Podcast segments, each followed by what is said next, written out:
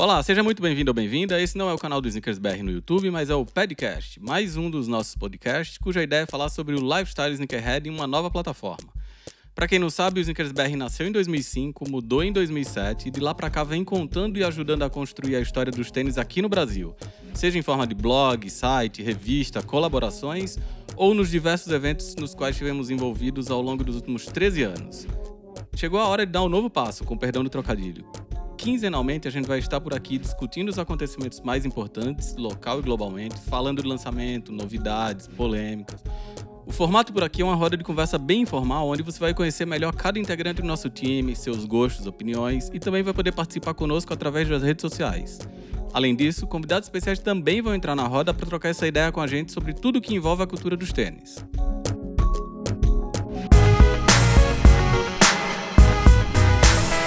Olá, estamos de volta. Eu sou o Ricardo. Esse é o sexto episódio do Podcast, mais um dos podcasts com assinatura do Snickers BR. Mais uma vez, a gente continua aqui, todo mundo de casa, desejando que todo mundo aí do outro lado que pode também esteja nas suas casas, todo mundo quietinho, se protegendo, protegendo uns aos outros, de acordo com o Gerson, protegendo quem a gente gosta e quem a gente não gosta também, para ver se a gente sai dessa situação da melhor forma possível. É, de cara, mais uma vez, se essa é a sua primeira vez aqui no podcast, vale destacar que muito provavelmente a qualidade de áudio desse episódio não vai ser tão boa quanto poderia. Isso quer dizer que você pode ouvir de repente um cachorro latindo, um bebê chorando, algum barulho meio fora do normal, porque tá, como eu falei, todo mundo de casa, mas nos esforçando ao máximo para continuar levando conteúdo de qualidade para você que nos lê no site, acompanha no YouTube, no Instagram, no Twitter, no Facebook ou aqui no nosso, nos nossos podcasts, na verdade. Agora a gente vai às tradicionais apresentações, porque hoje tem convidada nova na área. E aí, já que ela está estreando aqui, começa se apresentando você, Thaís. Já foi apresentada, né? A Thaís. Membro deste belíssimo time. Falando diretamente do bairro de Perdizes, maior concentração de ladeira íngreme por metro quadrado da cidade de São Paulo. É isso aí. Agora vamos na sequência. Designer, dá seu oi para todo mundo. Oi, sou o Guilherme, tenho 27 anos, direto da Vila Prudente. Espero que pela última vez num bom tempo. Que é isso? Nossa! Você vai embora? que revoltado. Vai agora nosso amigo que mora lá na quebrada de Santo André, numa casa com piso de mármore. Ah, Felipe Carvalho. Direto da caravana de Santo André aqui, representando o lado A do ABC Paulista. Veio pra ganhar? Sempre. Agora então, representando o o lado B do ABC Paulista, nosso amigo mais novo, barbudo do pedaço, Gerson Gomes. Do lado B, quase no lado C, a primeira vez que eu vou gravar da minha casa. Eu tava na casa dos meus pais, agora eu vim pra casa, tô na divisa de São Bernardo com São Caetano. E aí, para encerrar esse sexteto maravilhoso de integrantes, ele, direto da Vila Mariana, Eu, que atende pelo nome de Jaime. André. Jaime Ra. é, o Jaime que entrou no lugar do André, que infelizmente só fez parte do primeiro episódio do podcast. Uma coisa que acho que Bom. não foi falado é que a Thaís está estreando nesse podcast, né? Porque na verdade ela é, É responsável isso. por estrear o nosso outro podcast. Ela foi a responsável por estrear o nosso selo de podcasts. Olha aí. Mas isso a gente vai falar lá no final, então para de dar spoiler do roteiro, porque eu tenho certeza que você, de novo, não leu, por isso que você está antecipando. Ele tá guardando Mas- os recadinhos. Quem já está seguindo o podcast, acompanhando os nossos episódios, já deve estar cansado de saber que a cada novo encontro, por aqui a gente começa sempre a roda de discussões com temas trazidos pelos nossos integrantes. É o que a gente chama de destaques da quinzena, onde cada um escolhe um assunto, de preferência um assunto polêmico, e aí quem começa, lógico, é a estreante aqui no podcast, Thaís. Eu mesma. Então, os dois ou três episódios, os, vocês estavam aqui falando de gente que limpa tênis, zoando quem dá banho nos tênis. Eu sou essa pessoa que dou banho nos tênis. Eu sei que o Guilherme só anda com tênis sujo. O Gerson acha que tênis não tem que ter cuidado nenhum, que é só pra usar. E aí, que que, como que vocês cuidam dos tênis de vocês? Não cuida, né? Só usa. Ah, o que eu tenho de, de cuidado de armazenamento em casa é que eu coloco eles dentro de um ziplock e com um pouco de sílica dentro. Mas, tipo, eu chego e até facilitar a minha, a minha logística, eu guardo uma vez por semana meus tênis. Então eu chego e deixo os tênis que eu vou usando num canto até armazenar na semana. E aí toda quarta noite ou quinta de manhã é o dia que eu, que eu guardo eles de volta. É o que eu faço. Você viu que tem até dia certo, hora certa, É, tudo. é porque é porque na verdade planejado. a pessoa que me ajuda aqui em casa, ela vem na quinta-feira, então eu não deixo os tênis espalhados pra não ter essa tarefa pra ela também. Mas só a não ser que eu pise na merda, eu não paro pra limpar o tênis assim. tipo. É o. Tá. Não, meu lance é meio que esse aí mesmo. tipo, em geral eu não tenho muito cuidado, não. Mas é claro que tem alguns tênis, sei lá, com uma cor ou um material específico que a gente acaba tendo. ligando um pouco mais, se, sei lá, se alguém esbarrar, pisar, coisa do tipo. E casos específicos, né? Quando você pisa na bosta, na terra ou coisa do tipo, que a gente pelo menos dá uma esfregadinha ali, tirar o excesso. Não, mas ó, só, só pra não perder o fio da meada, o Gui falou isso aí, eu lembrei de uma coisa. Não quer dizer que eu uso meus tênis de qualquer maneira. Tipo, eu sou Uhum. uma pessoa que eu olho a previsão do tempo antes de saber o tênis que eu vou pôr, por exemplo. Então eu não Aham. vou sair de casa num dia chuvoso com chance de, chover, um tênis de suede bege, por exemplo. Então, tipo, mas se você erra na cuidado. escolha, você é do cara que, ah, eu vou pôr uma sacolinha no pé. Não, também não, né? Tem a noção do ridículo. Mas, tipo, choveu, fazer o quê? Eu tento não. Não, não pisar na poça, vai. O ano passado eu tava com tênis. Primeira vez que eu tava usando tênis bege, saiu e o Felipe fazer uma entrega e tomei uma chuva, mano. Mas uma chuva Nossa, que eu não tinha como me proteger louco, de jeito nenhum. Aí cheguei na redação e tive que tirar o tênis e ficar descalço um tempo, porque tava sendo, tipo. De tão encharcado que tava. É. Mas é Meia isso. no tipo, ventilador. geral. Meia no ventilador. Secou, Tive que tá trocar de camiseta. Pegar uma camiseta Vex na redação, porque a minha tava impossível de usar. Ó, a cachorrada da casa do Gui já começou. Vocês com certeza vão ouvir as filhas dele latindo aí. Vai, Jaime, fala agora a sua vez, foi mal interromper. O meu único cuidado é pensar na ocasião. Tipo, que nem ano passado a gente trabalhou no Lola. Eu escolhi um tênis pra destruir e beleza, eu sabia que o tênis ia voltar detonado. Então é mais tomar cuidado de onde eu vou usar, mas eu não fico dando banho, limpando também. Se sujar e der pra tirar com um pano úmido, beleza. Se tiver que se envolver mais trabalho e técnica, vai ficar do jeito que tá e é isso. É, e a gente é prova viva de que tem uns tênis seus que. Deus do céu, só Deus na causa, porque os coitados estão. Eu não gosto de usar, eu não gosto de usar tênis sujo. Eu lavo meus tênis e na minha casa, na casa da minha mãe tem uma regra que não se entra em casa de sapato. E todos os meus tênis são guardados no meu quarto. Então eu não vou levar uma sujeira da rua para debaixo da minha cama. Eu lavo todos os meus tênis antes de guardar, lavo toda semana os tênis que eu usei, guardo direitinho e eu só ando com tênis limpo, porque eu não gosto de usar tênis sujo não. Aquela história de ai, ao estar é muito mais legal quando tá sujo, eu discordo. Sujeira nunca é legal. Ô Thaís, Eu já tinha essa fase de achar que tênis da hora era tênis sujo. ô Thaís, você vai embora do rolê 15 minutos antes pra chegar em casa e lavar o tênis e guarda antes de dormir? Não, eu lavo tênis tipo uma vez por semana, assim, chega no fim de semana, eu lavo meus tênis e é isso. Mas Bota o- bebês no sol, né? aproveitando nesse lance do tênis sujo é legal, é o, é- foi, foi a ideia do Home of Classics ano passado, né? Que a Adidas fez o pé. Pois é, eu agora, respeito, mas não concordo. É, eu não, não sou muito partidário do tênis sujo, é mais legal, mas eu gosto do tênis com marcas de uso. Pô, é, eu gosto de. É, eu, ve- eu gosto de, de ver que, as pessoa, que a pessoa usou o tênis. Pô, por isso que às vezes a gente zoa dos seus tênis, Jaime, que quando você usa muito, pô, Daniel Achan, que você usa pisando no calcanhar.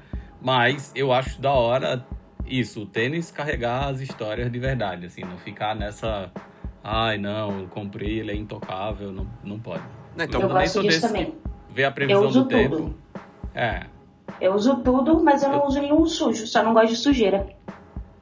Eu, eu, eu sou dos que vê a previsão do tempo antes de escolher o tênis. Já fui surpreendido algumas vezes na rua, assim, por chuva ou intempéries que fizeram o tênis do dia sofrer um pouco, mas eu não, também não tenho o hábito de, depois de usar, limpar, a não ser que aconteça alguma situação muito específica. Então, caiu alguma coisa que eu acho que vai manchar. É... E assim, também se, se manchar, eu parei de sofrer. Eu já tive a fase de, ah, esse tênis sujou, sei lá, derrubaram suco de uva no meu Puma da Sneaker Freak lá, o verdinho, o Sharkbait, e aí eu falei, meu Deus, manchou, mas agora eu desencanei. Tênis é pra usar mesmo. Então, uma coisa que eu, Guilherme, sempre achei muito ridículo, duas coisas, na verdade. A primeira delas é esses negócios que o povo coloca dentro do tênis pra, ah, crazy, ai, nossa, o cara agachou com o tênis e dobrou. Tipo, mano, pelo amor de Deus, né? Zoado. Acho mó zoado e, e acho mais zoado ainda quem gasta dinheiro com isso. Respeito, né? Cada um faz o que quiser com seu dinheiro, com seu tênis, mas eu acho zoado. E outro que acho que é pior ainda é quem coloca adesivinho na sola do tênis pra não sujar a sola. Aí é de fuder. É tipo o cara que compra negócio... carro e não tira o plástico do banco. Nossa, é, mano. É tá bem louco. É muito zoado, mano. É muito, muito, muito zoado. Mas, né? Cada, cada um. Cada qual cada um, né? Pois é. Zoeiras à parte, Thaís, respondida a sua pergunta? Respondidíssima. Agora vem o rei das perguntas que ninguém entende. Segundo ele, colocou no roteiro mastigadinho hoje que quer ver algum. Alguém não entendeu? Algum maravilhoso. Não, agora você precisa fazer a pergunta. Eu não entendi porque eu não, não li mas ainda. eu tô perguntando. então, a gente tava falando de. em uma das nossas reuniões de Nintendo Switch, do preço. E aí eu fiquei meio curioso, fui procurar na internet. E eu vi que acho que ele custa 300 dólares lá nos Estados Unidos e não tem nenhum lugar para vender. Você entra no site da Target, Best Buy, tá tudo esgotado. E aí eu vi uma notícia falando que é, tem gente usando bot para comprar o Switch e aí revender mais caro no eBay. É, não sei se tem a ver também com uma procura de pessoas em casa, né? Ter que aguentar filho ou procurando alguma coisa para fazer mas também está relacionado ao fechamento das fábricas na China por causa do, do, da quarentena, do coronavírus e tudo mais. E aí, bot volta no, na questão de comprar tênis disputado, edição limitada, colaboração em sites de marca, que é uma coisa bem difícil, só pela, só pela demanda já ia ser muito mais difícil e tem gente usando bot e na verdade não é uma coisa exclusiva desse mercado, né? Tem gente que usa bot desde sempre para comprar ingresso de show, é, Copa do Mundo. Eu tenho um monte de amigo que pegam lá um scriptzinho para garantir os ingressos. Então não é uma coisa desse mercado. A gente vê isso acontecendo há muitos anos em outros mercados. Então a minha dúvida é se tem mais alguma coisa que as marcas possam fazer, porque elas tentam, não sei se com alguma preguiça, mas elas tentam pelo menos mostrar que estão fazendo alguma coisa e, sei lá, é luta perdida? Posso começar a responder? Porque eu acho que é luta perdida. Eu acho que vai ser o velho jogo de gato e rato para sempre. As marcas de qualquer coisa desenvolvem uma tecnologia e alguém vai lá e vai trabalhar incansavelmente até conseguir hackear aquela tecnologia e aí vai desenvolver outro bot. Eu acho que pelo menos enquanto as vendas online forem feitas assim, é uma luta perdida. É, acho que tem tecnologias que dificultam um pouco e muita gente fala que os lançamentos de Easy no site da Adidas são um exemplo de que é difícil, mas não impossível.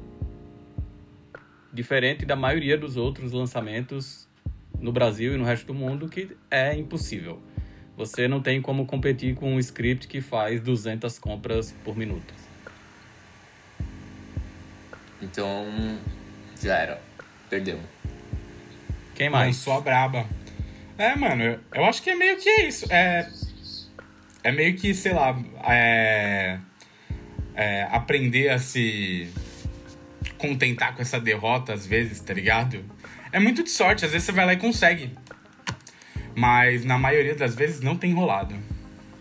Então, eu acho que ah, não sei se perdida, mas pelo menos é uma batalha que acho que é, é extensa, né? Acho que vai demorar pra gente realmente ver uma solução, pelo menos uma solução que dure por bastante tempo, né? Uma solução que de fato seja uma solução por um período grande. Mas é engraçado porque uma coisa que eu sei que algumas pessoas têm usado hoje, que é o início de um bot, que é aquele lance tipo de, de clicar e automatizar algumas ações, né? Esse lance meio de script, assim. Então, e eu lembro que eu, quando era um jovem garoto e jogava Gunbound, o Gunbound tinha alguns eventos. E o evento basicamente era, ah, para você ganhar um avatar lá, uma roupinha, skins de hoje, né? Você tinha que fuçar o site do jogo e em alguma página específica, em alguma parte específica do site apareceria, sei lá, um botão ou um bonequinho que daria acesso a você conseguir esse produto, esse item exclusivo. E eu lembro que eu usava, tipo, o que hoje seria um bot, que era um lance que ficava atualizando várias páginas do site o tempo todo e ele me avisava quando, é, quando era atualizado, quando fazia alguma mudança, quando tinha alguma mudança naquela página. Então eu sabia que se teve uma mudança naquela página, é bem provável que essa mudança seja o lugar onde eu tenho que clicar. Isso eu tô falando, sei lá, pelo menos 15 anos atrás. Então, você sabe que não é que Eu já isso tive que hoje fazer em dia isso. seria um bot. Isso era um bot desde a época lá, né? Um bot É, então. nada mais é do que esse script que automatiza algumas ações. No caso, colocar o tênis no carrinho e fazer o checkout. Sim. Inclusive, eu, tive lembro que- de uma vez de um, um lançamento da New Balance que. Ah, faz uns bons anos, né? E ia lançar numa loja específica e eu fiquei procurando. Puta, na, na época era umas coisas bestas, tipo, ai, qual que é o fuso horário da loja? Aí eu descobri qual era o fuso horário, eu acordei de madrugada pra tentar comprar e foi tipo. coisa de segundos mesmo na época já. E também tô falando de uns bons anos atrás, era tipo impossível de comprar. Hoje em dia, então, nem se fala. Porque as marcas têm tentado tirar um pouco é, essa autonomia dos bots, então, tipo, colocar mais intervenção humana. Teve até o, um exemplo que a gente usa bastante, é de uma colaboração, acho que com o Eri Huang, né, o, o chefe que você tinha aqui no restaurante dele, fotografar o cardápio, ou era o do David Chang, eu não lembro. Era o E- Dave Chang, que tem aqui no Momofuku. tinha aquele Momofuku que recentemente fechou, né? Então você tinha que ir lá e fotografar, o seu celular, o GPS tinha que mostrar que você tá lá. Então era uma coisa que tirava. Será que tá faltando criatividade em criar essas mecânicas ou desencana? Porque é muito lançamento, também não dá pra ficar, né? Toda vez. No Carnaval do Rio, a Liga das Escolas de Samba do Rio de Janeiro tem um método muito Eu não consegui moderno ouvir a Thaís. para burlar os bots. Quer dizer, pelo menos eu acho que não tem bots. O que, que acontece? Quando chega o dia que abre a venda das frisas no Carnaval na Sapucaí, o que, que você tem que fazer? Mandar um fax. E aí o fax que chegar primeiro leva.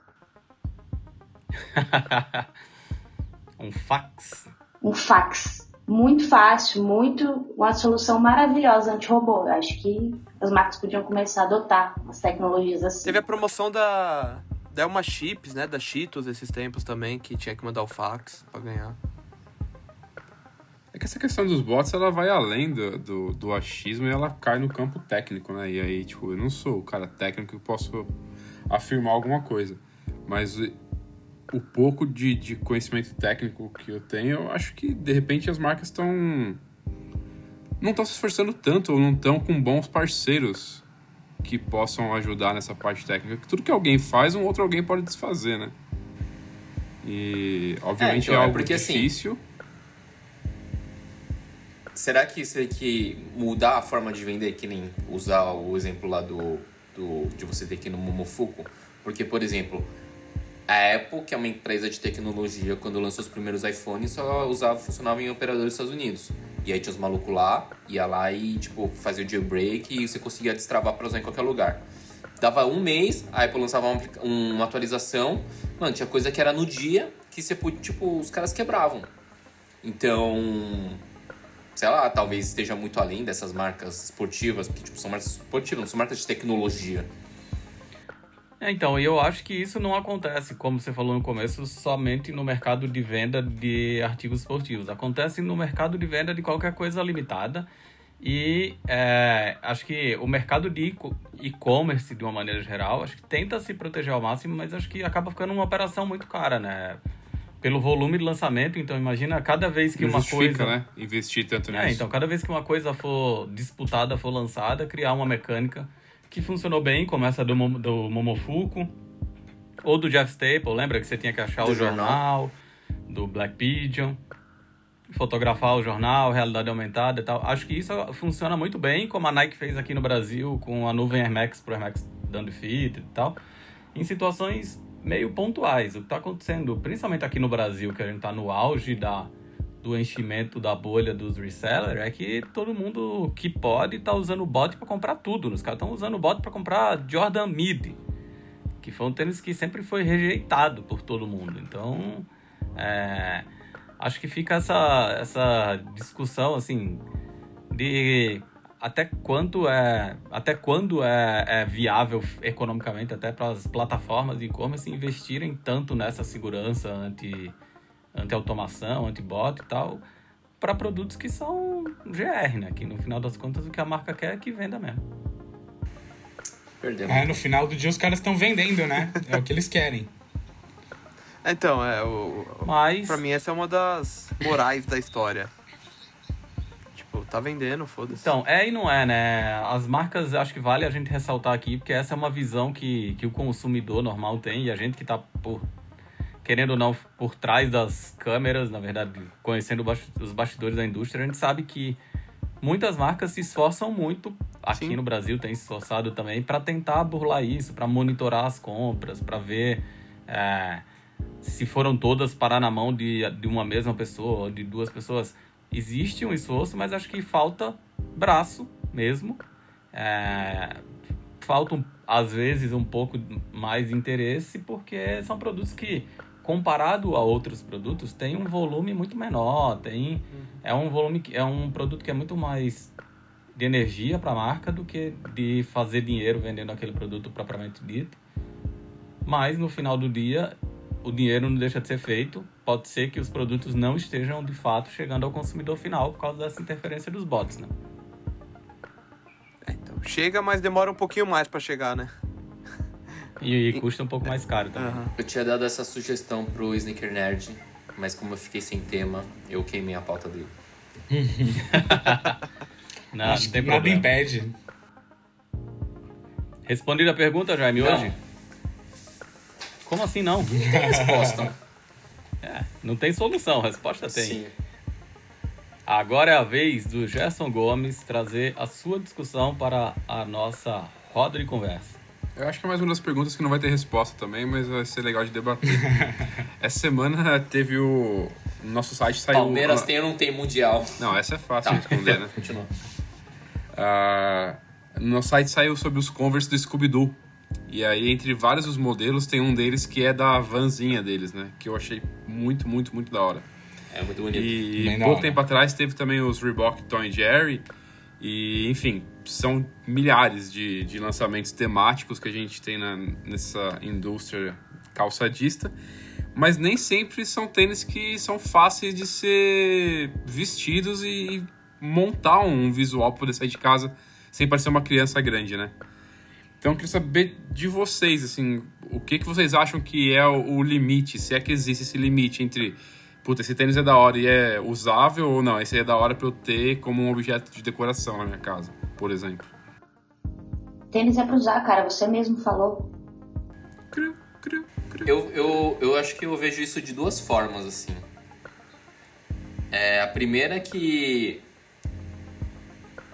esse formato de produto é, é um licenciado, né? Então, é a forma de você trazer valor pro seu produto, fugindo de uma colaboração, que aí envolve uma pessoa e sei lá o que, que ela vai querer desenhar. É, e aí, a, a outra coisa é uma coisa que a gente debateu muito na CCXP ano passado, né? Então, assim, é, na, te- tá, o tênis é um, te- é um produto que você pode usar é, da mesma forma que uma camiseta, mas não como um boneco que você, põe na, você deixa na sua estante. Eu acho que quando o tênis fica muito carnavalesco, ele vira esse objeto, assim. E aí cai na, na mão de quem gosta do, do desenho, do filme ou do que esteja envolvido. Eu acho que eu, Ah, eu me perdi aqui.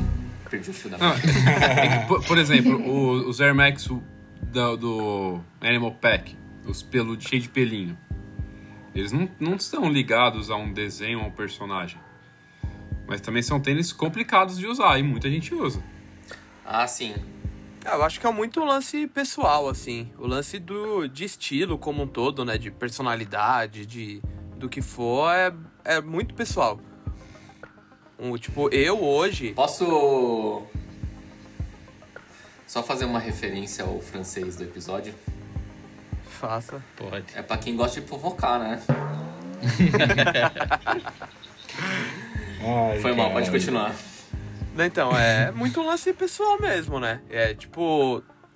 Uma coisa que eu, eu que fico muito tempo em Instagram da vida, aí às vezes você vai fuçar a galera que é meio, entre aspas, influencer de coisas muito conectadas com moda ou com tênis, coisa do tipo.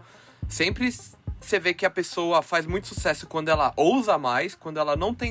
Que eu sempre falo, não tem medo de ser ridículo. Então às vezes você vai olhar e você vai falar, puta, tá ridículo, tá ligado? O cara tá usando o tênis que é colorido, com pelinho, com rabinho, orelha e brilho. Tá com uma calça XYZ. Mas você vê nos comentários. Tipo, tem muita gente que fala, caralho, eu nunca usaria isso, mas é legal que tem alguém que use. Então, tipo, é muito da, da coragem, é muito pessoal, né? É, eu hoje eu procuro me imaginar com quais roupas que eu tenho, com quais delas eu usaria determinado tênis. Aí se eu vejo que eu vou ter que quebrar muita cabeça, e que, nossa, eu acho que esse tênis só serviria com uma calça XYZ, tipo de tal cor, tal material, tal modelagem, aí eu meio que desisto. Ó, Mas dica acho da que é, blogueirinha. sei lá, do dia, do seu humor também, né? Tem dia que eu sou ridículo. Tem dia que eu Mano, quero sair mas é, falando do próprio Converse do Scooby-Doo, esse que parece a vanzinha, você olha pro tênis, é, eu pelo menos, eu só imagino o próprio Salsicha usando ele. Mas é uma parada tão foda que eu gostaria de ter pra, sei lá, tá ligado? Ter ali. Cara, eu deixar achei ele mó no cantinho. esses Scooby-Doo, pra Também ser achei sincero. bem foda. É, eu também não Eu, eu, achei não acho, Sei justamente lá, acho que Jeremy por Scott é referência mais à van, sabe? Eu acho o Chuck bem foda, mas seria tão foda quanto ter, sei lá, a miniatura do, do- da van ou uma versão Do Lego. velho da van.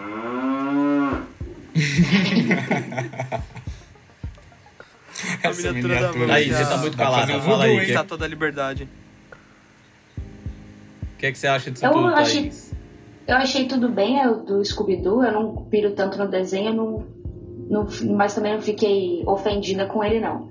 Me incomodam as coisas que tem muita cara de souvenir. Essa semana a gente viu, eu fiz uma nota de Star Wars que tinha um tênis do Chewbacca, da Adidas, um Reverie. Eu achei horroroso, parecia souvenir do parque da Disney. Mas aí é o que o Gui falou, você, você vai usar e vai Nossa, achei muito se sentir foda. bem, tudo bem. Eu acho que o problema é você. O problema não, né? O que eu não faria era comprar um tênis que eu não fosse usar. Todos os meus tênis eu boto pra uso e eu acho que é isso. Se você vai gostar daquele tênis de pelinho do Chewbacca se for usar, eu não gosto de ter um tênis pra deixar na prateleira. Nossa, eu usaria do Chewbacca na moral, achei muito foda. Aí, ó, tem público pra tudo, cara. É, teve algum tênis. Teve algum tênis recente aí que a gente falou e que eu falei isso, ah, acho, acho que o. O Ben Jerry's, né? Que eu falei, ah, acho muito legal como memorabilia, não sei se para usar. Mas me imagino usando pô, facilmente, assim, me imagino escolhendo uma roupa. O que me incomoda às vezes nos tênis é, acho que eu sou meio como a Thaís, é quando parece muito memorabilia e não parece tênis. Parece muito o, per- o personagem e não parece um tênis do personagem, parece o personagem em si. Assim, eu não gosto de, de achar que eu tô andando com um boneco nos pés. Então, acho que esse é o Como limite. se fosse um acessório de uma fantasia, né? É, então, e essa é a diferença pra mim dos tênis que você citou, Gerson, de pelo, de pele ou de textura animal. É que, apesar de chamativos, eles não me parecem um boneco. De um boneco de alguma coisa que eu reconheço. Mas, por exemplo, eu acho o, Insta Furry do Tom e Jerry muito legal, mas pra mim é um boneco. Ele parece os tênis do Bob Esponja, da Nike. Muito legais, mas fora o fato de serem de basquete performance, pra mim eles pareciam mais bonecos que ficam bonitos na prateleira. Eu também não tenho vontade de comprar um tênis que eu não vá usar. Respondida a sua pergunta, Gerson Gomes? Opa, didíssima. Agora é a vez de Felipe Carvalho trazer o tema dele aqui para nossa mesa de debate. Isso aí. Bom, então, a gente sempre tá falando muito das grandes marcas esportivas, Nike, Adidas, e nessa semana aqui rolou um post lá na conta do Instagram que era de um tênis de uma marca japonesa que se chama Grounds, um solado tipo que lembra o dos Vapor Max, só que como se tivesse recebido ali uma carga muito maior de, de ar e ele expandiu. E aí isso daí me lembrou de, sei lá, outras marcas que eu não. Essa marca eu não conhecia, e aí eu não fui atrás também, eu só achei legal aquele tênis. Mas eu queria saber de vocês, tipo, dessas marcas menores que a gente ouve pouco falar, se vocês acompanham alguma, se vocês curtem alguma ou já curtiram, porque muitas dessas marcas elas aparecem e somem, né? Cara, eu tenho uma dificuldade. Essa eu quero ouvir Eu do acho- Gerson, hein? Ele mesmo. Aí, ó. é, Eu tenho uma dificuldade gigantesca com marcas pouco conhecidas e nem não é só de tênis isso. Tipo, se eu vou no mercado, eu vejo uma marca que eu não conheço muito, eu é muito raro eu comprar pra testar, tá ligado? Tipo, Aham. é, é dificuldade minha mesmo. Assim como tem dificuldade de andar em ruas que não são as principais. Eu tenho umas idiotices, umas limitações que, que acontecem, mano. Eu tenho isso comigo. Diferente de música, que eu gosto de fugir das Eu principais e conhecer coisas novas, para, para marcas eu tenho. É o o contrário, tenho muita dificuldade em tentar coisas novas. Então, tipo, esse tênis eu vi a foto lá, não me deu nenhum interesse. Além de eu achar ele horrível, não deu nem interesse em conhecer a marca. Mas marcas que são menores, que fazem produtos legais, também não me despertam emoção. Saquei. Eu tô em duas. Fala aí. Os da Vibram, mas é mais pela funcionalidade. Hum? E o chinesinho, que não vai mudar nada. de- não vai trazer nada de novo, mas eu tenho usado bastante. É verdade. E vocês aí? Eu vou responder por mim também. Eu tenho zero dificuldade se eu gostar do tênis, por ele não. é, o fato de não ser uma marca conhecida não me agride e. Acho que um um- uma marca de tênis que não é tão pequena assim, que nem é tão desconhecida assim, mas é muito menos tradicional pelos tênis do que pelas roupas e que eu gosto de quase tudo, é a Visvin. Então, é, eu gosto, acho legal, muita gente não conhece, muita gente vai falar, ah, é sapatênis, ah, é isso, é aquilo. Mas eu gosto. É, eu não gosto quando alguma marca que não é conhecida, independente de ser grande ou pequena, fica tentando se apropriar de elementos que são do universo esportivo sem tanta propriedade. Mas por ser desconhecida ou por não ser esportiva, eu tenho zero problema. É, então eu também não tenho Saquei. muito problema não. Tem algum. Então, acho que meu problema é quando é muito cópia da cópia da cópia, quando parece um lance muito genérico. Então, acho que eu cobro. O meu principal ponto é meio que o lance da identidade mesmo, da marca. Você, mesmo que faça coisas muito diferentes, às vezes, uma das outras, você vê que tem uma unidade ali entre elas. Tem uma. Até comecei a seguir um cara que faz alguns projetos especiais para aquela high-tech, que é uma marca que as pessoas não falam muito, não se ouve muito falar, mas que tem uns projetos bem diferentes, umas coisas bem legais. É, até própria, sei lá, Kangaroos, umas marcas assim, tem umas paradas bem, bem da horas. Até no Brasil mesmo, ou coisas conectadas com o Brasil. A gente sempre comenta de uma marca que chama Obra, né? Obra. Tem feito uns, uns tênis simplinhos também, mas que tipo tem essa pegada meio clássica, mas com umas diferenças legaisinhas. É fabricado no Brasil, apesar dos donos serem gringos. Enfim, acho que tem bastante coisa underground que é bem feita, com uma certa originalidade e qualidade e tal. Sim, esses tempos atrás aí o Jaime no Instagram me mandou, tipo, um tênis de uma marca que chama Represente. Não sei se você lembra, Jaime. Um que era bem bicudão, assim. Não, que chamava, acho que Terrier. O tênis. Não Enfim, lembro ele tinha um soladão Vibran também. E aí era bem da hora. e Então aí eu tem, lembrei tinha, daquela sei outra lá, marca Gourmet, lá, né, aquela por exemplo. Gourmet. É. A Gourmet ela foi bem grande uma época, né? E principalmente Sim. quando lançou aquele Dignam, né? Que era o tênis que tinha os É, zíper. então, Sim, era uma parada os- bem... Corria por fora ali, né? O Jaime gostava Sim. de usar, que eu sei. Sim, eu tive um. Agora é a vez então da Thaís, que tá por aí caladinha. Fala a sua opinião sobre o assunto. Estava aqui apenas observando. Uma marca que eu gosto que não sei nem se ela é considerada tão desconhecida assim. Já fez um monte de collab importante com a Sneakers and Stuff, com Colette, com Food Patrol. O Kanye já usou. É a Kahu, finlandesa, que é uma marca que eu acho bem legal, tem uns modelos legais, umas coisas que eu acho bacanas, mas é uma marca menorzinha. E a Lining também, que acho é uma marca bastante conhecida, chinesa, mas é uma coisa que eu nunca vejo muito, quase sempre quando eu vejo alguma coisa da Lining, é um amigo meu que ele é bem ligado em basquete e ele me mostra os modelos e tal. Eu acho que a Lining é mais por conta de acesso, porque eu considero uma, ela uma das grandes já, sei lá. Então, mas É, a, se a for Lining- parar pra pensar no tamanho da China, com certeza a Lining é bem grande. E O, pro- o problema da também, né? Lining é que ela fica bem no, no limbo ali, entre a marca que faz coisas bem diferentes e que parecem autorais e a chupinhação à torta direita, que tem coisas dela que são descaradamente cópias de outras, assim.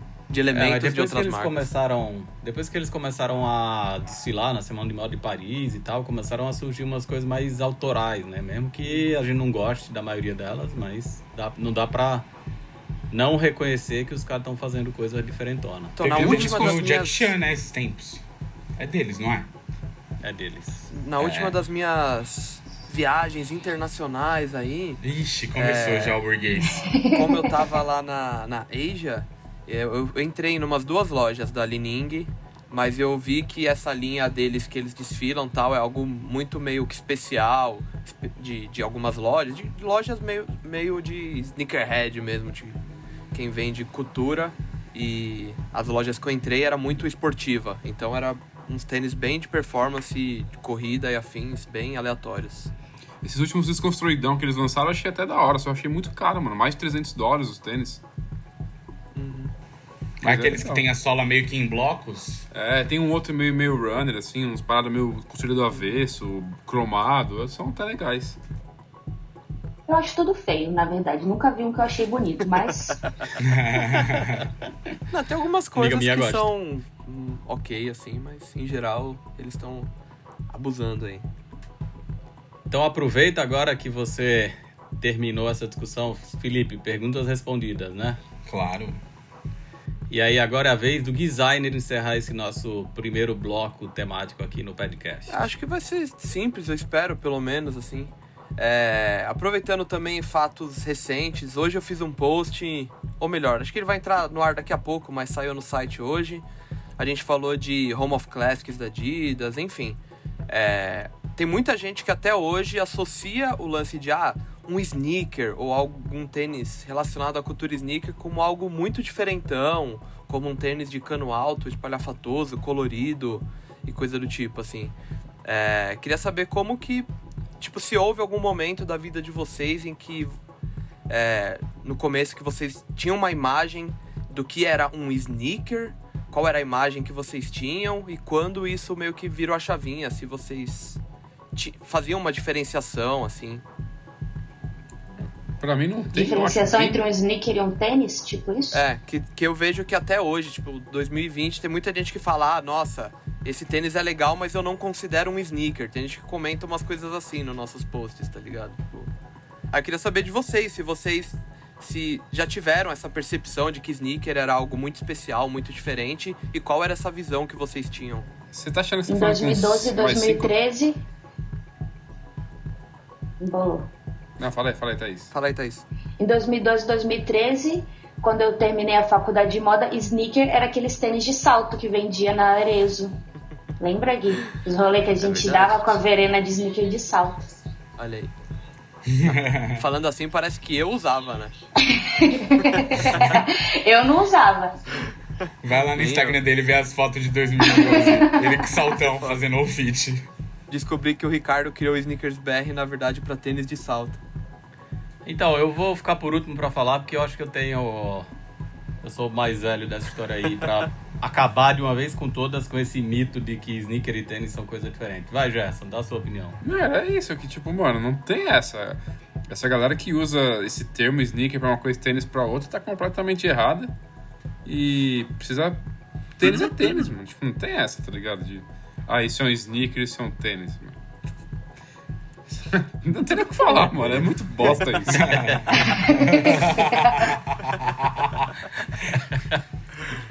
A minha opinião é a mesma do Gerson. Se você consegue chamar de tênis, chama de sneaker. Ou chama de tênis mesmo, em vez de ficar falando inglês igual os. Mas então, vocês chamam tanto alguma coisa de sneaker? Vocês falam, ai, vou calçar esse sneaker Não, hoje? Jamais. Não, e nem me nem, considero um nem sneaker também. size, nem nada. disso. Então, bom, beleza, chegamos num consenso. Acho que todo mundo concorda que tênis e sneaker é a mesma coisa, sim ou não? Sim. Tá, então eu vou contar a minha, o meu lado da história, tá?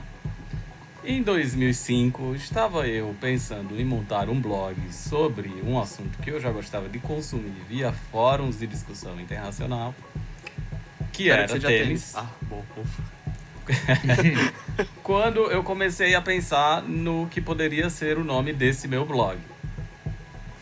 A maioria dos fóruns que eu frequentava eram fóruns europeus, onde as pessoas chamavam os tênis de trainers, que era tipo Crooked Tongue e tal. Quando eu ia para os fóruns americanos, Nike Talk, NikeSB.org, blá blá, lá chamavam os tênis de sneakers. Naquela época no Brasil, os tênis mais populares eram os tênis de mola, de bolha, tênis grandão, com tecnologia visível e tal. Eu não me identificava com aquele tipo de tênis. É, então eu pensei que se eu fizesse um blog chamado Tênis BR, as pessoas iam, um, achar que era um blog sobre tênis, o esporte. Dois, quando eles entrassem, que eles vissem que era um blog sobre tênis, o calçado, eles iam achar que eu ia falar sobre aqueles tênis de mola, de bolha e etc, que não eram o meu estilo. Então eu queria falar sobre tênis retrô. E aí eu falei, se eu chamar o tênis retrô de sneaker, talvez as pessoas criem essa diferenciação de que, sei lá, tênis de lifestyle, tênis retrô, tênis de não sei o que, é sneaker. Por muitos anos da minha vida, a pergunta que eu mais respondi, sei lá, se fosse dar uma entrevista, responder um e-mail, comentários do site era qual a diferença de sneaker para tênis? E eu sempre falei que não existe diferença. Sneaker e tênis é tudo a mesma coisa, só que quando eu criei o Sneakers BR, eu queria que as pessoas vissem que eu falava de tênis de lifestyle. Hoje em dia, que essa diferenciação de tênis de lifestyle e performance é cada vez mais difícil de fazer, aí é que tênis e sneaker é a mesma coisa mesmo. Eu passei por esse apuro que a Thaís comentou aí, lá de 2010, 2011, 2000, até 2012, quando tênis de salto virou moda. E aí as pessoas no Brasil passaram a chamar tênis de salto de sneaker de salto. E muita gente chegava no Sneakers BR achando que a gente vendia tênis de salto. Da A moda passou, o Sneakers BR continuou, ele continua chamando Sneakers BR, mas a gente continua achando que se você quer tentar fazer uma diferenciação entre sneaker e tênis, você é um babaca. É tão babaca quanto quem fala, e aí, man, qual é o seu size? E essa. é tão babaca quanto, tá ligado? Você, te- você nasceu num país que tem um, idioma e que tem, tem palavras que são correspondentes às palavras em inglês. E se você tem muita dificuldade, vai lá no nosso Instagram e olha o glossário. Você vai aprender muitas delas, outras virão. E tem que Caralho, parar isso é de cool, usar hein? essas portas palavras, mano. É, é isso. Eu acho que, gancho, eu hein? acho que esse. Eu acho que a gente começou. Eu acho que a gente tem uma grande parcela de responsabilidade de ter criado esse jargão. Então, de ter popularizado certas palavras que até aparecem lá no glossário, como Callaway, toe box. Tipo, todas as palavras que a gente já listou lá no glossário que tem equivalentes em português, mas que, como um jargão do universo, a gente preferiu chamar. Mas eu prefiro acreditar que sneakers é um. Sneakers, os sneakers BR são marcas registradas, então de de sneakers da Nike, o- os sneakers BR nós, mas quando eu vou falar do calçado que eu gosto, eu prefiro chamar de tênis. Eu não, eu não falo, ai, comprei um sneaker novo. Ô Gerson, Não mas e aí? pau. Qual foi seu último W e seu último L? Puta, mano. Foda, né? Vamos Ô, parar por aqui, todo dia porque que eu acordo tem- na quarentena, hein? Vamos parar por aqui porque a gente tem assunto mais interessante e mais importante agora para discutir. Vamos parar por é- aqui, porque eu já vi a Thaís usando essas terminologias. Eu ia falar, o Gerson me odeia, eu lavo o tênis, uso WL, o cara me odeia, me odeia. Não, ninguém É, mas, Thaís- mano, Thaís tipo- saiu da sala, né? A gente fez série, mas vira e mexe a gente cai nessa parada de estar tá usando o termo em inglês. E é como a gente Ah, fica. É, é acostumado, também. tá ligado? Foi É. acostumado a falar e boa, segue a vida, tá ligado? Ninguém tá nem vendo. E aquele lance, que nem do jeito que eu falei do lance de, ah, de grudar coisa na sola pra não sujar, não querer crise, é aquela coisa. Tá proibido. Mas se quiser, pode. Tá liberado. Pode, é, o que você Mas tá zoando, tá É isso, falando Só não pode aqui, cagar a mas regra. Vai que vai. Encerrou essa primeira parte das discussões e agora a gente vai tentar responder outras perguntas muito difíceis. Começando pela principal delas, que é o que é que faz de um tênis um clássico. Quando, quanto e por que um tênis se transforma num ícone? Então, essas perguntas, assim como muitas outras, a gente não tem respostas precisas e a maioria delas a gente nem tem resposta. Quer exemplo disso, assim? O que é ser sneakerhead? A gente já tentou definir várias vezes, o Gerson odeia rótulos e ele tá com cara de que vai querer matar alguém no final desse episódio. Quantos pares de tênis você precisa ter para ser considerado um sneakerhead? Quais são os modelos obrigatórios em qualquer coleção? Esse tênis é confortável? Por que o Nike Sneakers funciona tão mal e não impede a atuação de bots? Então essas perguntas que a gente recebe toda hora e acho que para nenhuma delas a gente tem uma única resposta. Cada um poderia passar aqui um episódio inteiro respondendo a cada uma delas. Ou mesmo uma resposta que se- seja consenso entre nós ou entre qualquer pessoa, ou mesmo resposta nenhuma, né? Mas o que nos motivou, na verdade, a levantar esse tema dos clássicos ou dos novos clássicos foram duas notícias recentes que o Felipe vai trazer pra gente agora. Yeah. Então, recentemente a Adidas ela relançou o Ultra Boost 1.0 Triple White, que foi lançado lá em 2015 e fez muito sucesso porque apareceu sendo usado pelo Kanye, né? E a Nike também pegou e tem mais um clássico aí a caminho, Flyknit, o Trainer Warrior vai ser relançado.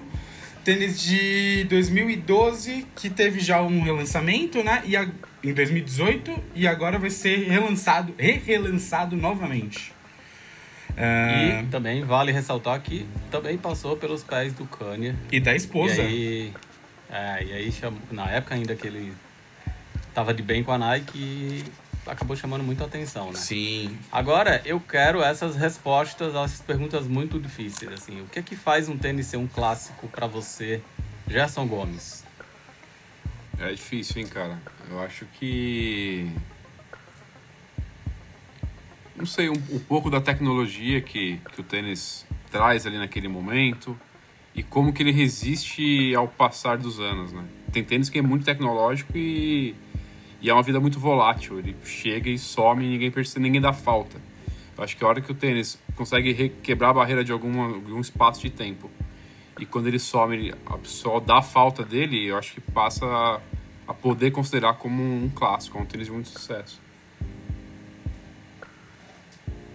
Tá aí, você quer complementar alguma coisa? Quer concordar, discordar? O que é um clássico? O que é um tênis clássico pra você? Eu acho que o que faz tanto tênis clássico tem umas conjunto, é um conjunto de fatores, né? Quem usou, quando usou, as histórias que esse tênis carrega, é, o frenesi que ele, caus, que ele causou no lançamento dele, é, a inovação que ele trouxe para o mercado. Eu acho que tem um monte de, de fator aí para transformar um tênis num clássico. E acho que isso que o Gerson falou do tênis, muitas, muitas vezes a gente vê isso, né? Um tênis que sai e volta. Acho que sentem a falta dele e falam, pô, não, isso, aí, isso aqui realmente era legal, vamos trazer de volta. Acho que é um, é um indicador, né? Não tem fórmula, mas acho que são indicadores. Jaime, tentando complementar a resposta a essa primeira pergunta, quanto tempo depois do lançamento original você acha que uma silhueta precisa ter para ela ser considerada um clássico ou não tem nada a ver com o tempo do lançamento? Eu acho que tem muito a ver com o tempo.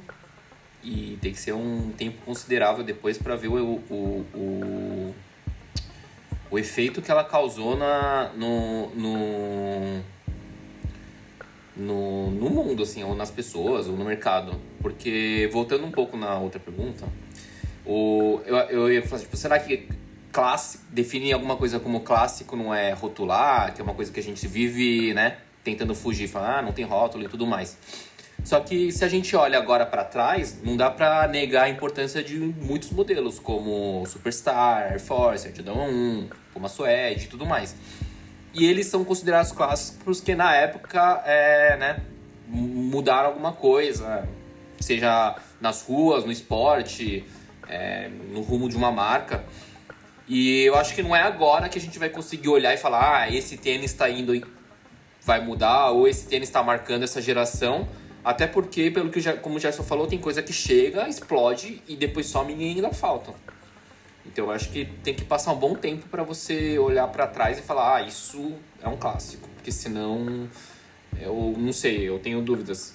É, usando até como exemplo o Spiridon Cage, é um tênis que se você olhar como as pessoas se vestem nas ruas hoje, é super atual e foi um tênis de quase 20 anos atrás. E, na minha opinião, dá pra considerar ele um clássico, assim. Ele, na época, não foi nada. É, então, eu acho que tem que passar um bom tempo para você olhar para trás e, tipo, você vê o, o, o, o, retrato da época de longe, assim, e falar, ah, beleza, esse tênis teve importância ali ou não. Então você acha que um tênis de oito anos atrás, como é o, o Flyknit Trainer, é muito recente. É muito você acha que ele não é um clássico, não pode ser um novo clássico que nem... Eu acho que é muito recente. É, no caso do Flyknit Trainer ou até mesmo do Flyknit Racer, eu acho que dá para dizer que é porque, assim, pelo tamanho que a tecnologia tomou, a tecnologia Flyknit. Então, na época que saiu, nossa, muito foda, é, você quase zero desperdício de material, peso, ajuste, leveza.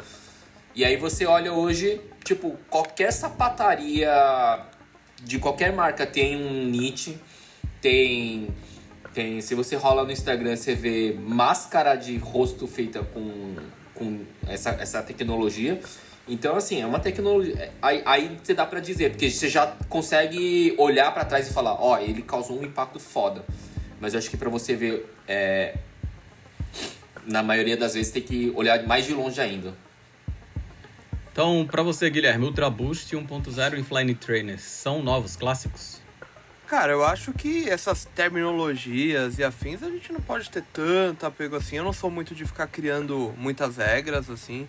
Ah, tipo, isso só vai ser um clássico por causa de XYZ. Mas acho que o ponto comum entre a, o ponto de vista de todo mundo é o impacto mesmo. Isso de, de como um tênis, uma silhueta, uma tecnologia impactou a vida das pessoas, ou o mercado, ou os dois juntos, é, num, num tempo, assim.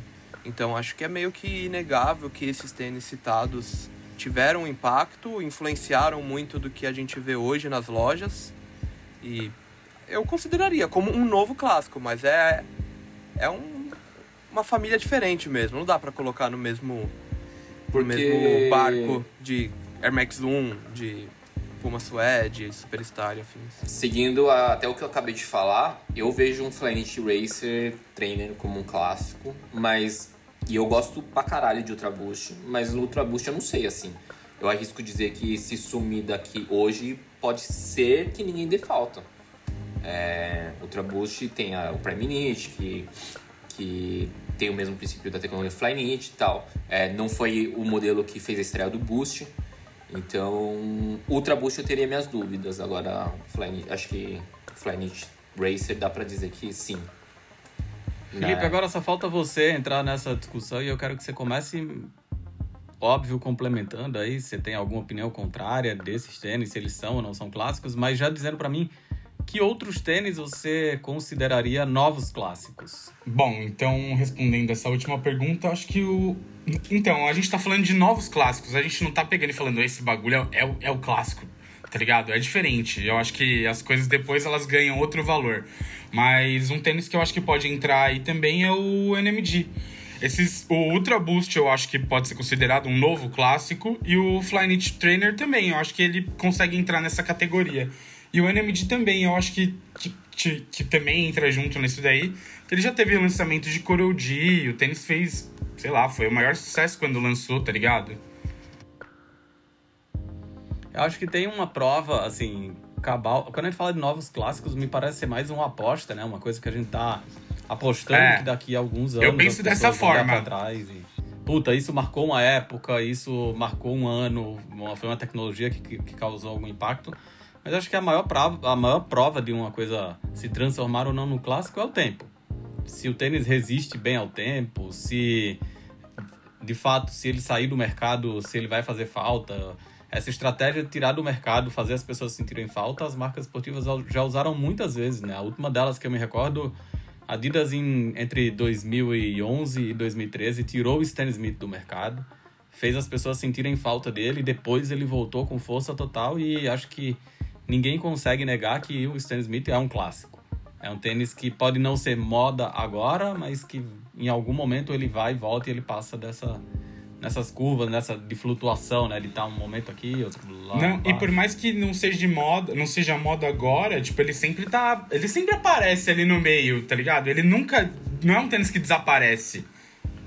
Agora antes de encerrar essa discussão, eu vou só deixar a polêmica no ar pra gente discutir em outro episódio que é, eu já ouvi uma declaração muito polêmica de que o Easy Boost 350 V2 seria o superstar dessa geração. Vamos deixar no ar esse, essa discussão sobre Easy Boost 350 V2 ser, ter ou não potencial para ser um clássico para um próximo episódio. Mas fica aí a dúvida na cabeça de vocês, de quem está ouvindo a gente, porque agora chegou aquele momento que tem todo o episódio do podcast, que dessa vez quem vai fazer a vinheta junto com o Felipe é a Thaís, porque ela Ave vai Maria. Então, ela tem que dizer primeiro qual o nome desse momento que a gente vai começar agora. Momento Onero. Ó, Aí, ó. Vai. Eu não Sua preciso nem fazer, Felipe. né? Já fez aí o bagulho mó, mó bem feito, mó bonito, agora eu vou fazer com essa voz escrachada. Falando então de tá dentro bom, a gente vai falar no a gente vai falar no momento Onero hoje sobre a, a série que foi sensação nas últimas cinco semanas, The Last Dance. E o Jaime vai dar essa introdução pra gente sobre o que é o Last Dance. O Last Dance é uma série documentário que fala sobre o último ano do Michael Jordan no Chicago Bulls. E aí foi o ano que é, ele, ele começa mostrando, falando que o, os câmeras, as pessoas que registraram tudo aquilo nesse último ano, na temporada de 97 98, tiveram acesso que ninguém nunca teve antes. E aí, como eles têm todo aquele ano documentado, eles vão fazendo paralelos com, com a vida do Michael Jordan antes, né? Então, desde que ele era moleque, vai virando e começa a jogar no, na universidade, depois é contratado pelo Chicago Bulls. E aí eles vão fazendo os paralelos e, e putz, é a série da quarentena, né? E aí, só para falar um pouco mais da parte técnica, a série foi dirigida pelo Jason Harrier. Ele, ela alcançou notas bem expressivas nas plataformas especializadas em cinema, né? Então, por exemplo, ela está avaliada em quatro estrelas e meia no IMDb, do, de um total máximo possível de cinco. É, tem avaliação de 95% no Rotten Tomatoes, que é o site lá onde as pessoas avaliam filmes, séries, shows e TV. E se você 95% pela crítica e 96% pela audiência. Será que Foi- será que não é porque as pessoas estão mais sensíveis na quarentena? É possível, mas ela foi elogiada tanto por quem gosta de cinema e gosta de séries, quanto por quem gosta de esportes. É, os reflexos desse frenesi todo puderam ser sentidos no aumento da procura e dos preços por memorabilia de Jordan e do Chicago Bulls, o que inclui uma recente atualização no número do tênis mais caro da história. É, hoje estreou o Sneaker Nerd, a gente vai falar um pouquinho mais disso daqui a pouco, mas a gente falava no primeiro episódio do tênis mais caro já vendido, e agora a Sotheby's leiloou um par do Jordan 1 Chicago, usado pelo Jordan, assinado por ele, um pé 13 e um pé 13 e meio, pela impressionante cifra de 560 mil dólares. É, todo mundo falou nisso, todas as lojas de tênis, os perfis Instagram, todo mundo comentou, Jordan, lançamentos, os tênis, como eu falei, até o Jordan Mid virou alvo de resell, um tênis que sempre foi rejeitado por quem gosta de Jordan. E aí depois de todas essas informações a respeito, eu queria saber de todo mundo, mas eu quero começar pelo nosso Jordan Boy, porque ele maratonou a série ontem, porque ele só queria assistir os 10 episódios de uma vez, e aí ontem ele sumiu às duas horas da tarde e reapareceu uma da manhã no WhatsApp, trazendo o mini review. O que é que você achou da série e o que é que você destacaria, Gerson Gomes? Eu achei muito foda, muito foda, muito bem feita. Eu gosto muito dessa parte de bastidores esportivos, porque a gente vê muitos caras do esporte ali na hora do no momento máximo deles de performance E é difícil ver a parte humana deles. Ou alguns nem tem tanto, né? Mas a parte humana do- dos esportistas. E foi muito legal poder acompanhar vestiário, treinamentos do, do Chicago daquela época. E eu acho que o grande destaque vai pro Phil Jackson, não vai nem pro Michael Jordan, na minha opinião. É, Deixa eu só fazer uma observação aqui, que quem tá ouvindo esse podcast, se não quiser spoilers sobre a série, apesar de ser uma série documental, todo mundo sabe como acabou. Michael Jordan e o Chicago Bulls foram tricampeões duas vezes da NBA, o melhor time de todos os tempos, etc, etc. Mas se você não quiser spoiler, é melhor ou avançar pro final ou parar por aqui, porque a gente não tem como discutir essa série e falar dos melhores momentos sem dar spoiler, né? É. Ah, vamos tentar evitar a parte mais, mais delicada das coisas, mas. Sensível. é. é. Mas eu acho que o Phil Jackson foi o grande. Pra mim foi o grande destaque. A forma que ele. que ele geriu o grupo, né? Nossa, isso é muito ruim de falar, né? Mas a forma que ele tratava a galera que ele soube mexer com o brilho dos caras de uma forma muito sutil, muito sutil.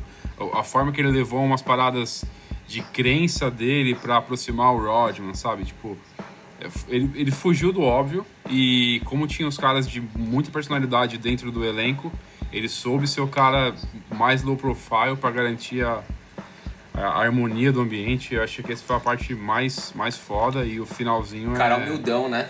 muito humilde, meio riponga, fala que tomou LSD, é muito foda, muito foda. E o finalzinho é matador, assim. Eu acho que eles começaram com uma... Você chorou? Chorei, chorei no primeiro e no último. Eu acho que eles começaram com uma carga emotiva bem foda no primeiro e tiraram o pé depois, o que pra mim foi melhor, senão eu ia ter que chorar em todos e ia ser demais. Mas o último, a, a, a, a cena final, né, que é a hora que o Phil Jackson faz o fechamento da parada, com aquela música do Pearl Jam, eu tô muito arrepiado agora. Que é uma música que é, é de um álbum do Pearl Jam que eu não gosto muito, que é o No Code, que eu acho que é um Pearl Jam muito triste. Mas é uma música que, mesmo sendo muito triste, ela se destaca muito no álbum pra mim. Eu sempre gostei muito e eu nunca esperaria ouvir o Pearl Jam tocando ela ao vivo e eles tocaram em 2005 aqui em São Paulo. Então é uma música que eu sempre gostei demais. E aí, tipo, o trecho da letra, sabe? Com a, a, a música que tem uma afinação baixa, a voz grave da Ed Vedder. É muito foda, combina muito com aquele final assim. Caralho, tô muito arrepiado. Imagina o Scott Pippen cantando essa música. Nossa. É Barry White, Com né? aquela A voz voz dele dele. de robô. É, eu mandei hoje no grupo, a propósito, uma matéria aí que tá falando que o Scott Pippen não se manifestou até agora porque ele não gostou do jeito como ele foi retratado na série. É, não foi o único, né? O Grant também não gostou. Teve uns 3, 4 que já se pronunciaram que, que acharam meio, que edi- editaram de uma forma ruim pra eles, né? É, é engraçado que quando eu terminei de assistir, antes de terminar de assistir o, o- a série, na verdade, eu tenho um amigo que eu que também tem um site de tênis e de cultura streetwear, só que na Ásia, em Singapura, que ele me contou que ele fez faculdade nos Estados Unidos e o, o critério para ele escolher a faculdade foi morar em Chicago, porque ele era muito, muito, muito, muito fã do Michael Jordan e apesar de, de já ter passado os anos áureos, ele queria estar na cidade, ele queria sentir o, o ar de Chicago e tal. E, e quando ele terminou de ver a série no fuso horário diferente do nosso, que ele postou no Stories a, a última cena e a música, eu mandei no nosso grupo, eu falei, ah, tem um amigo meu que vai chorar muito vendo a série. E eu não tinha visto o último episódio ainda, e quando eu vi a cena, eu falei, putz, eu imagino o Gerson se debulhando em lágrimas nessa na cena final, assim, impactante com essa música do, do Pearl Jam. É, todo mundo terminou de ver aqui? Acho que não, né? O Gui não terminou. Não, eu vi parei só no começo do. primeiros. Eu Eu parei vi no começo seis. do 9.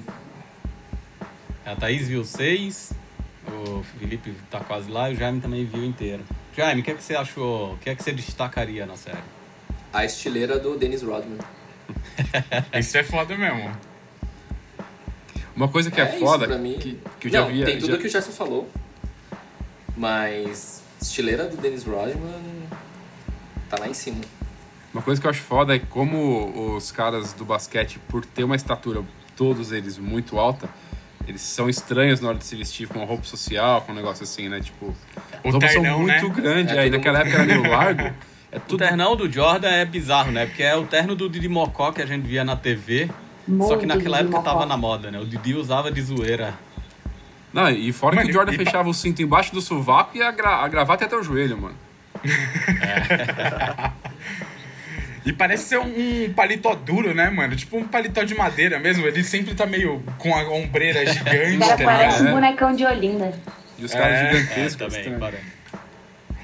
Ele tem uma É. parte, acho que é no episódio 8, que mostra eles assim, e aí tá, tipo, o, o Dennis Rodman totalmente diferente, com um chapéuzão assim, gigante, tá ligado? Acho que é quando eles estão, sei lá, algum título que agora eu não lembro qual que é que eu vi, sei lá, muito corrido.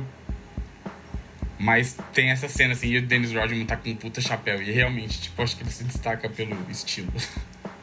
Thaís, o que você achou até, até o episódio 6 que você viu? O que é que você chamaria a atenção da série? Eu tô para gost- a série. Tô gostando muito da série, a produção em si, a narrativa, o jeito que é contada, é, do ponto de vista do cinema, né? Eu não sou muito do basquete, só quando tá nos playoffs que eu acho maneiro de assistir.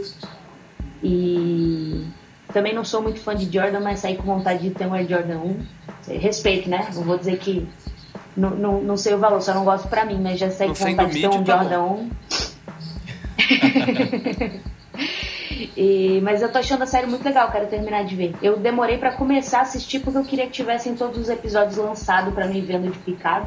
Eu comecei faz uma Vocês são semana. loucos. E. Tem que ver aos pouquinhos, saborear. Ai, não gosto, eu quero ver mais um assim, quero. Já que eu quero ver três, não quero ver só dois. Então. Não, e tipo, Por enquanto os episódios seis, que tô acabam chamando. Os episódios acabam chamando o próximo, né? Aí ficar uma semana essa agonia esperar o outro, não dá. mano. Você leva o Horrível, bolo pra sua casa, isso. você come ele tudo de uma vez ou. Até eu sentir que eu tô Ah, prestes a é vomitar. Não, mas é que não tá boa essa comparação. Lógico que tá. É. Não, mas eu sou assim, tipo, tá uma barra de chocolate em casa é da hora, eu como inteira, não vou separar pra amanhã, mano. Não, mas Vou uma, comer uma, uma, até ficar de barriga cheia, igual esse. Vou assistir até encher o saco.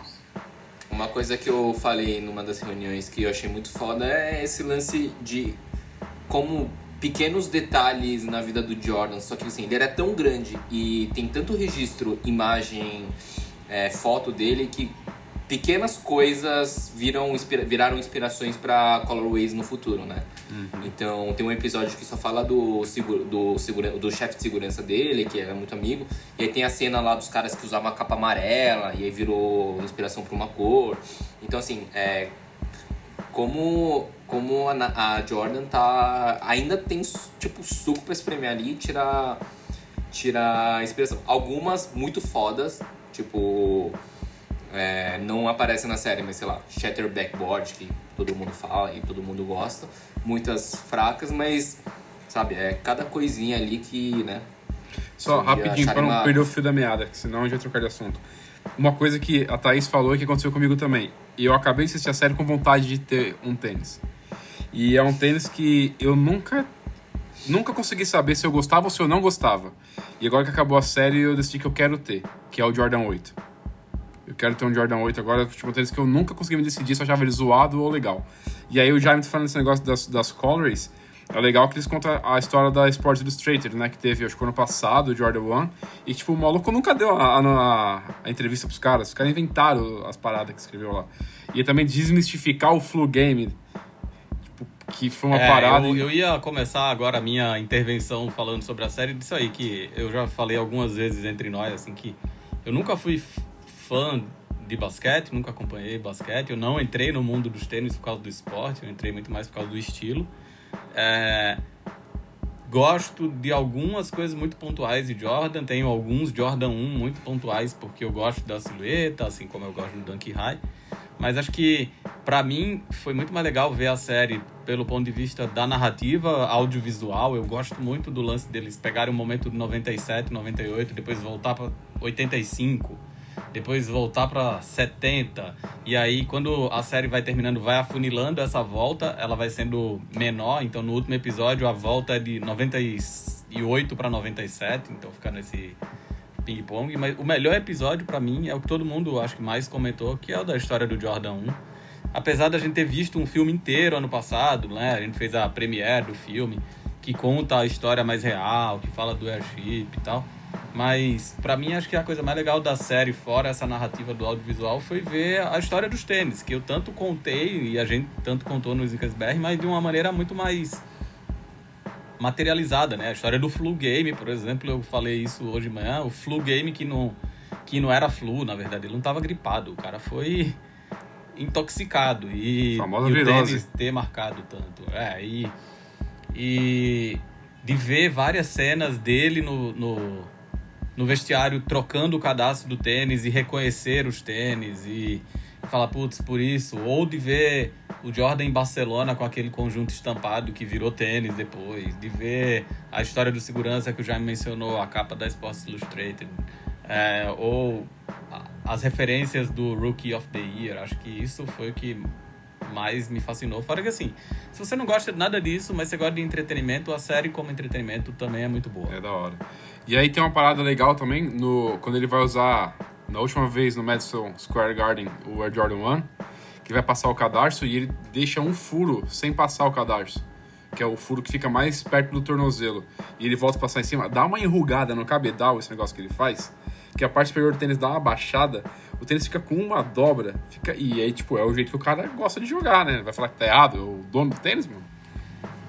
Então, alguém comentou isso na, na foto do Instagram que a gente publicou sobre o tênis que foi lá pro leilão da Sotheby's falando, ah, esse tênis aí é, com o cadastro estrangulando não dá, mas era o jeito como ele gostava de usar o tênis que foi feito pro pé do cara, É, né? mesmo Então, assim, nem tá no pé dele o bagulho, tá ligado? Tipo, ninguém. Acho É. E, mano, bem, você vai lá, que- aproveita não, então, não quer, não compra. designer. Não quer, não compra. Guarda É. seus 560 mil dólares pra você. Você vê que É o cadarço até agora afina, você, né? designer. Na hora que Você ele puxa. viu- Você nem viu inteiro, mas fala aí o que, é que você achou dos episódios que você viu. Puta, eu achei bem da hora, velho. Eu também não sou um cara conectado muito com basquete. Eu gosto de alguns Jordans pontuais, mas muito pelo visual mesmo. É, sei lá, nessa época eu tinha 5 anos de idade, nem isso. É, tava com 5 para 6 anos de idade. Então, sei lá, não tenho família que acompanha esporte. En- Enfim, o Jordan nunca fez parte da minha vida como jogador de basquete. Então, minha conexão é muito mais é, relacionado à cultura sneaker e acho que me dá um. É, é legal ver isso, de, de você ver como, é, querendo ou não, todas essas histórias influenciaram no meu gosto hoje. Com certeza, se aquilo tudo não tivesse acontecido, talvez eu não gostaria tanto dos Jordans que eu gosto quanto eu gosto. Então, sei lá, é, é bem da hora. Parte do Dennis Rodman, que é a. Acho que é a última que eu vi. É, ter- é o terceiro, acho que, episódio, né, do Dennis Rodman. Terceiro ou quarto. É, o terceiro. E, puta, é mó da hora, assim. Eu acho muito louco como o cara tinha esse lance meio queer, meio loucão, meio. Sei lá, e meio que da quebra de estereótipos dele falar, ah, todo mundo sempre achou que eu era muito louco, mas eu não uso droga, só tive problema, sei lá, com álcool. É o maluco que se perdeu no Exceto- personagem, né? É, então. É, sei lá, é da hora. É, é o lance histórico e curioso, curioso e. Enfim, não tem como ver e não achar da hora. Tem uma Outra parada que rola. Tem uma parada Fala, que rola no quinto episódio também que é muito foda, que é a hora do. meio que. do contrato da Nike, que, tipo, ele queria assinar com a Adidas e a mãe pegou e falou: Não, vai lá pelo menos ouvir o que os caras. Os caras Sim, tem você, dizer. tá ligado? E aí ele chega, os caras têm uma proposta de 250 mil dólares, mano. É loiro. Que na época era dinheiro É, pra Cara, caramba. era muita grana, muita grana. ganhavam. Não, e, e, e- e pagava-se tipo 100 pau, tá ligado? 100 mil. É. E o maluco conseguiu um bagulho um outro muito acima. Um outro ponto que eu queria reforçar que a gente já falou da história da cena com a trilha do Pro Jam é que a trilha inteira do, do seriado é muito boa É muito da hora mesmo. É, eu não, não lembro o episódio específico, mas a voz do além que nos ouve aqui nesse podcast é muito fã do Nazi. O episódio que tocou If I Rule the World é, é, é muito foda, assim. Na, na hora dá uma arrepiada porque você fala, mano, é, o cara mudou não só a indústria de ativos esportivos, como mudou a cultura esportiva de uma maneira geral, né? Tem lá o diretor da NBA que fala que antes do Michael Jordan jogar, ou no nas primeiras temporadas, a NBA chegava em tantos países e, a- e agora ela chega em muito 80 e mais, pouco, assim, vai seis, 200 e pouco. vezes. é. E o- É, é bem absurdo. outra parte da hora dos tênis é quando o Pippen usa um Jordan 10 e tá sentado na beira da quadra. Nossa, e é ele bem aponta foda. pro Jumpman na sola e fala pra ele, volta, volta. Aquilo é muito É, foda. essa parte é muito da hora, essa cena. É. É isso, então, achei- temos um consenso, todo mundo recomendadíssimo assistir o Last Dance se você ainda não assistiu e tem Netflix. O último arremesso. Veja se você, veja se Arremesso você gosta final. de basquete, arremesso final aqui no É. Brasil. Arremesso final. Nossa. Veja se você gosta de basquete, veja se.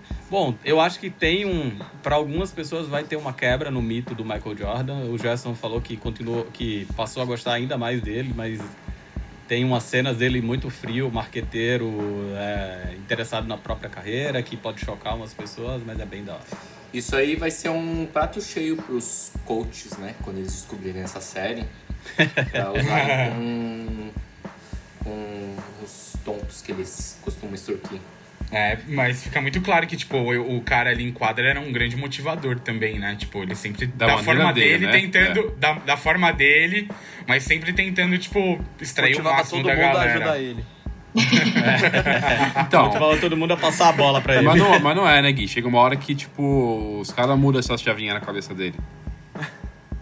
É. Bom, esse foi o sexto episódio do podcast, Ah, mais um dos podcasts acabou. com a assinatura do Snickers BR. E acabou, passou voando, mas daqui duas semanas a gente tá de volta com novas discussões, debatendo os principais acontecimentos do universo dos tênis com vocês. Lembrando que a sua participação é muito importante, seja avisando aos amigos que tem episódio novo no ar, seguindo ou se inscrevendo para receber o aviso assim que tiver um podcast novo disponível, ou consumindo os conteúdos do Snickers BR em todas as outras plataformas. E aí eu quero agora que a Thaís fale pra gente que outras plataformas são essas e ela vai aproveitar e fazer o jabá do podcast que ela comanda aqui no Snickers BR. Estamos em muitas plataformas. Estamos no Instagram, Facebook, Twitter, no arroba SneakersBR. Temos notícias todos os dias no sneakersbr.co e no wsbr.co, nossa plataforma feminina, que eu cuido com a minha amiga Ana. E também tem o nosso Instagram, arroba, arroba wsneakersbr. E o outro podcast que estreou aqui o nosso selo é o Calçando Histórias. Tem uma pré-temporada com três episódios contando a história do Adidas Superstar. E pós-quarentena vamos ter novidades por lá também. Aí, É isso. É isso, outra coisa que vale lembrar também são os novos formatos especiais que estão rolando diariamente no nosso Instagram e quem comanda essa plataforma maravilhosa pra gente é o designer e é por isso que é ele que vai falar quais são esses conteúdos. Bom, a gente está presente em muitos lugares incríveis. No Instagram, a gente apresenta Coffee Sneakerhead, Quiz, que é onde a gente testa os conhecimentos de todos os nossos seguidores, né? Ou dos que querem participar, pelo menos. É, temos também o glossário para te ajudar a identificar algumas coisas que às vezes você lê no nosso site ou nas nossas redes sociais e não sabe direito, então ajuda você a aumentar seu vocabulário Sneakerhead. Temos também algumas lives pontuais nesse período. Temos nossos unboxings, reviews e em breve também teremos nas ruas a revista SBR de número 15, que semanalmente aí, ou pelo menos de dias em dias, a gente tem disponibilizado alguns conteúdos dela digitalmente. Pela primeira vez, inclusive. ó, Pela primeira vez. Além disso, vale falar também do YouTube, né? O YouTube que tava meio adormecido, mas que aos poucos a gente tá voltando pra lá. E aí, o cara que melhor dá os recados nos vídeos do YouTube é que vai falar pra gente o que é que tá rolando. Vai lá, Gerson Gomes. Bom, dada a nossa dificuldade técnica desse período, a gente está tentando aos poucos testar e voltar devagar, mas voltar com tudo. Então, o nosso sneaker da semana, que a gente faz parceria com a loja online da Adidas, já tá rolando. Então, teve o Adidas 4D e o último que subiu. É, alterou um pouquinho, mas acho que o, o conteúdo principal, o supra-sumo, tá lá. E a gente também estreou hoje, sexta-feira, que a gente tá gravando esse podcast, o Sneaker Nerd, que é um novo formato que aí vai fazer essa conexão entre cultura sneaker e economia, cultura pop, atualidade, história. E para quem valoriza as, aquela grande máxima que o tênis é o maior elemento de conexão entre as diferentes culturas que formam a cultura urbana, é uma boa ideia. Então vai ter o Marcos lá, o nosso sneaker nerd, fazendo suas explicações e ligações de tênis com assuntos diversos. É isso, então. De assistir e amei. Foi bem, tá bem bom mesmo. A temporadinha inicial tem temas bem interessantes. É isso, obrigado vocês, obrigado quem tá ouvindo a gente. Valeu, até a próxima. Tchau. Tchau, Parou. gente. Falou! Padcast, um podcast Snickers BR.